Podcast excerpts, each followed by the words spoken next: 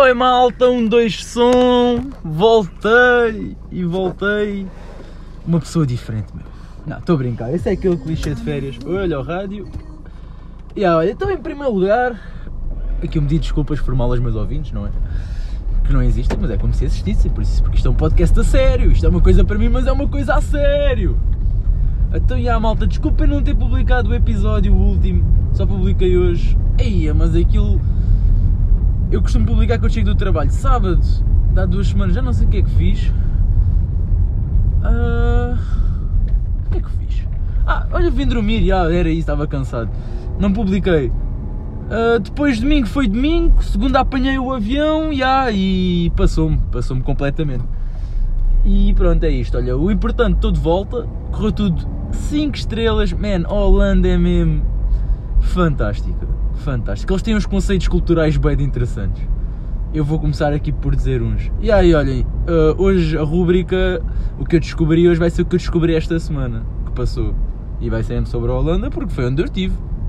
Então vá, só para dar um flexinho, vamos aqui falar do meu itinerário. Então eu saí daqui para Schiphol, que é o aeroporto da Holanda, Tucas, pergunta de Joker do dia, não é, mas podia ser. Yeah, uh, o aeroporto da Londres não, o aeroporto de Amsterdão, é? Lá estou eu a dar as minhas perguntas de Joker mal, como é quase um clássico deste podcast, não é?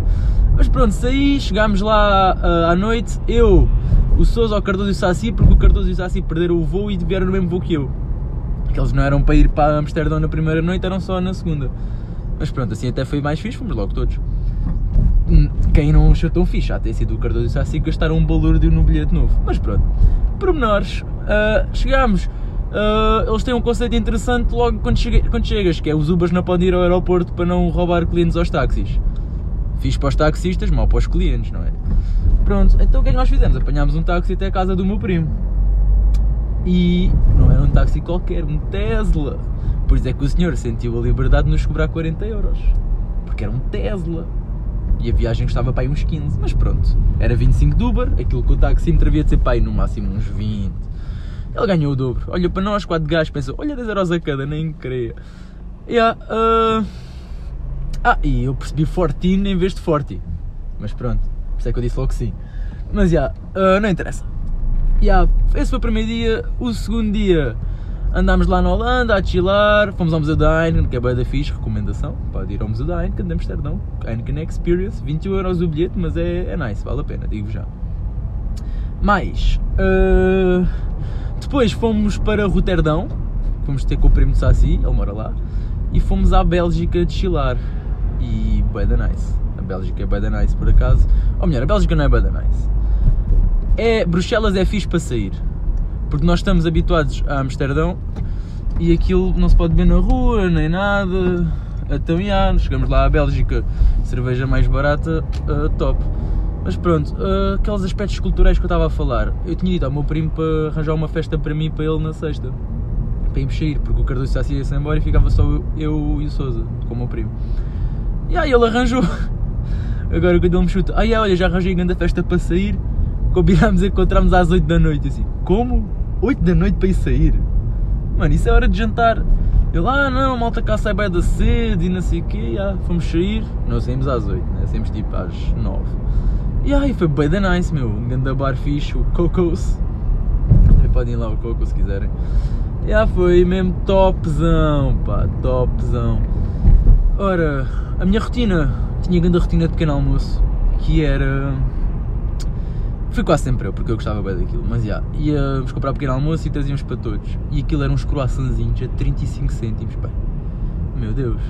Se aquele é bom, imagino de Paris, meu. que croissant bom, 35 cêntimos. O fiambre, por outro lado, custava 18 euros o quilo. Já. Yeah. Mas pronto, é mais ou menos isto. Lá é tudo bem da caro.